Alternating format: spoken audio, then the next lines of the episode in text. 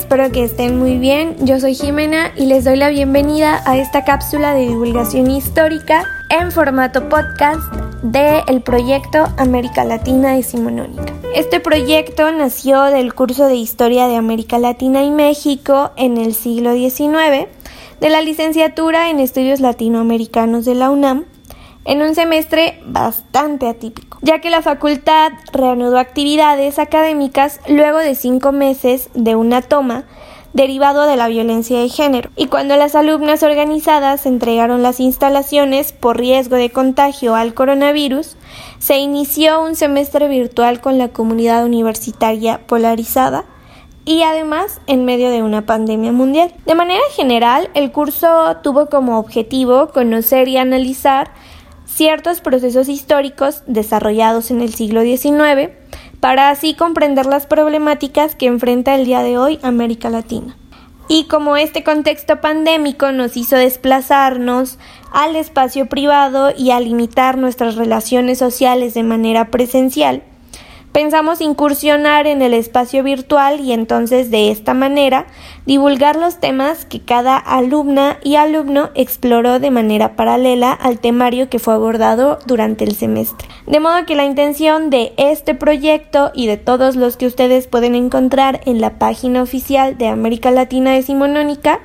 es dialogar y salir de los círculos universitarios. Y es importante mencionar la situación en la que se encontraba la facultad antes de iniciar el semestre, porque la violencia de género se ve reflejada no solamente de manera física, sino también en la historia, ya que es un hecho que la historiografía ha invisibilizado a la mujer y su participación en procesos históricos, ya sea en pequeña o en gran escala, y también ha dejado de lado y puesto muchas trabas en el trabajo de mujeres que se dedican a hacer la historia. Por ejemplo, la falta de créditos en trabajos hechos por investigadoras, lo poco que se respaldan con presupuestos sus proyectos de investigación y bueno, claro que hay que mencionar los innumerables casos de hostigamiento y acoso por parte de la academia. El objetivo particular de este audio, de este podcast, es hablar sobre la historia de las mujeres en el siglo XIX y cómo se ha abordado a través de los años. Y recientemente se ha cuestionado y criticado justo la falta de una historiografía sobre el papel de la mujer como un sujeto político, pero además un sujeto político activo dentro de la sociedad y dentro de los mismos estudios históricos. Y aunque recientemente es cierto que la historia de la mujer ha tenido muy buenos avances, todavía hay algunos huequitos por llenar y algunas eh, tradiciones o algunas visiones patriarcales con las cuales hay que romper. Es por eso que el día de hoy les traemos lo que para nosotras es una buena recomendación y un breve análisis sobre el trabajo de una autora quien es fundamental para comprender los estudios de la sociedad latinoamericana en el siglo XIX. Estamos hablando de Silvia Marina Arrow,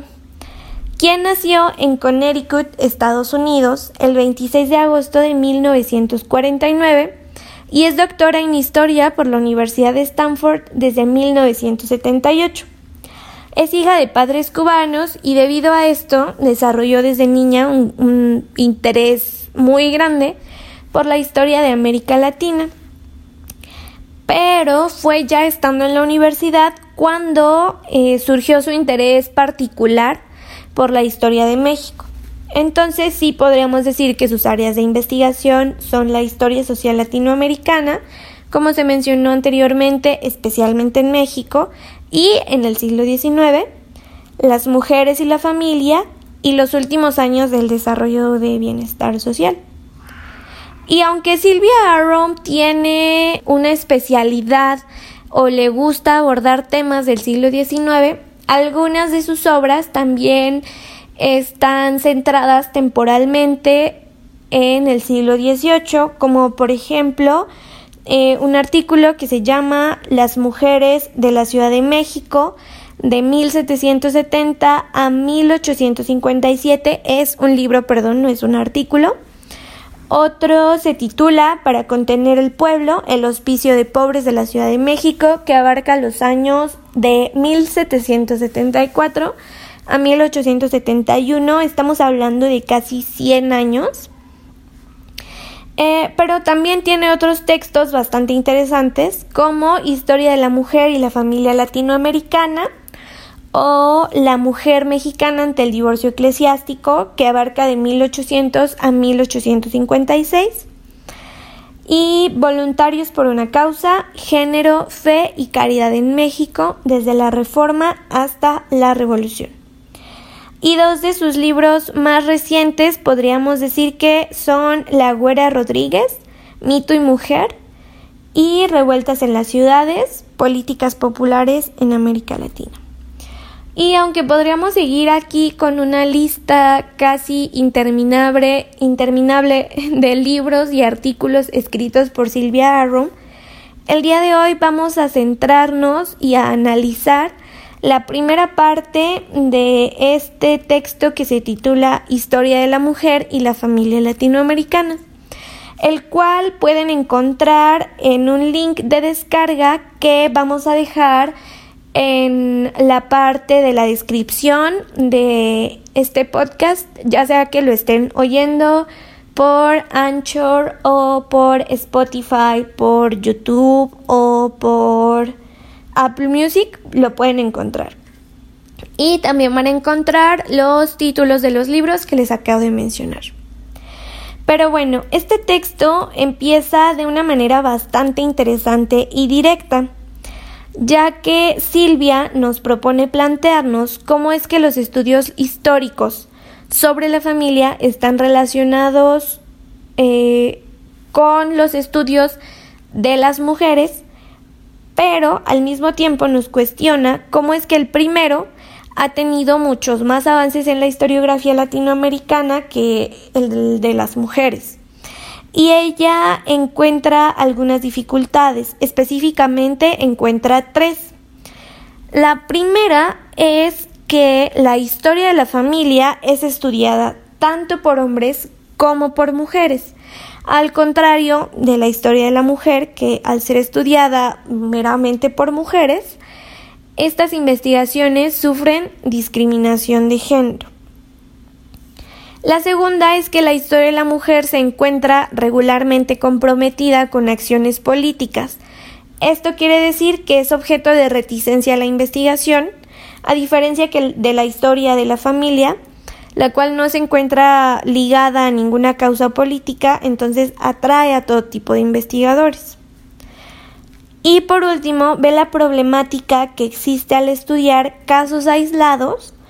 o de personajes de una clase social de élite,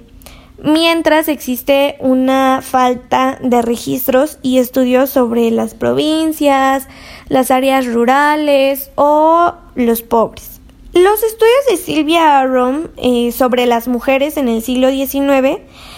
le han dado pie a conocer también cuáles son las temáticas más recurrentes que se abordan eh, en los estudios de las mujeres en América Latina y además cómo se han ido incorporando nuevos temas a estas investigaciones. Y algo muy importante que Silvia Aron hace es que apela a que la historia de la mujer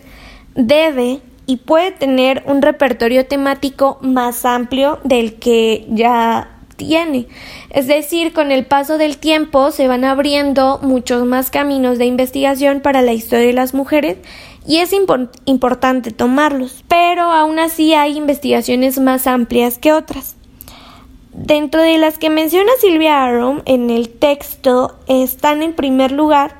las que tienen que ver con la lucha por la emancipación, las cuales se basan de manera principal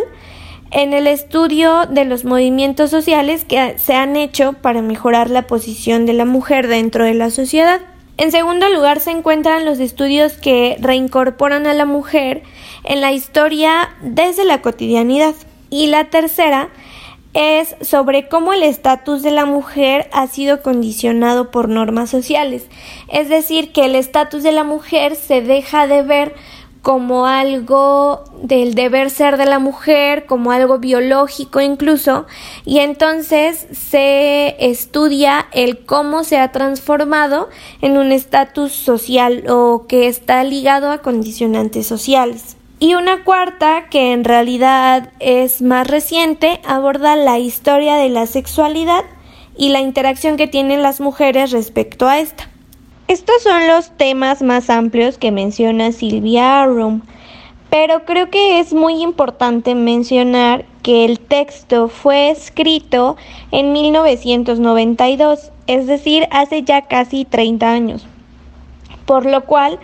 podríamos decir que en estos días ya existen temas que son nuevos, que son innovadores y que tal vez no son mencionados por Silvia Arum en esta ocasión porque se han ido dando conforme avanza el tiempo.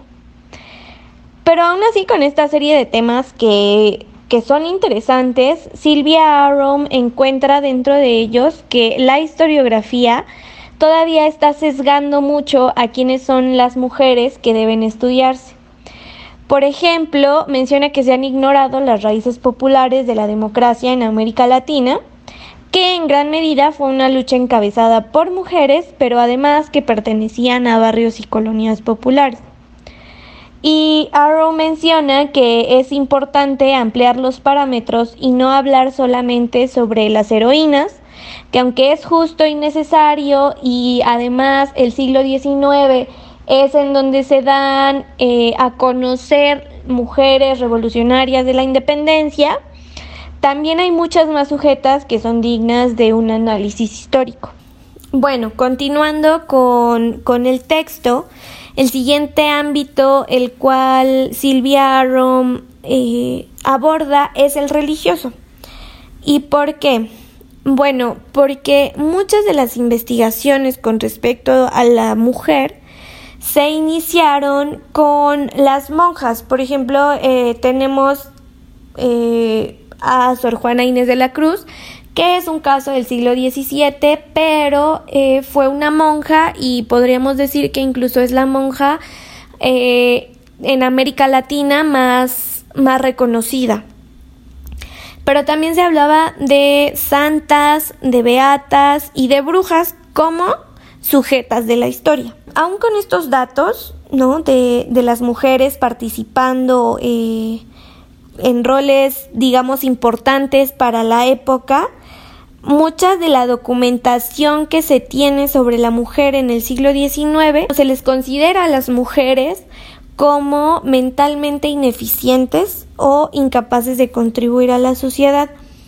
y de alguna manera se les reduce a ser ellas las actividades domésticas, es decir, no se les ven como mujeres que participan activamente en la sociedad, en trabajos, en los cuidados de la familia, que también son un factor muy importante, sino que se le ven como mujeres que sirven como esposas, que sirven para hacer quehaceres domésticos y digamos que sí, se les reduce a hacer actividades domésticas o de manera directa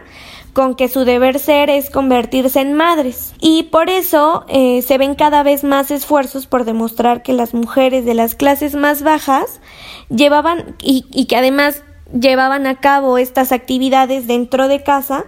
también son parte fundamental y estructural de la fuerza laboral de la época. Pasa algo similar con las mujeres acaudaladas o de estatus más altos porque ellas ya realizaban labores de administración y de negocios dentro de su sector, es decir, ya realizaban actividades que se supone en esa época debían ser hechas solamente por hombres. Pero a pesar de esto, se les seguía, se les seguía relacionando muchísimo con ciertas normas sociales de la época como el deber ser de las mujeres y es por eso que muchos de los primeros historiadores e historiadoras consideraban estas actividades de sujeción y por ende se pensaba que no debían ser estudiadas, es decir, se dejaba de lado la cotidianidad, se dejaba de lado eh, el estudiar el espacio privado de las mujeres por ser consideradas sujetas a o sujetas de. Y esto se debe en gran medida a que en la época todavía no existen pruebas documentadas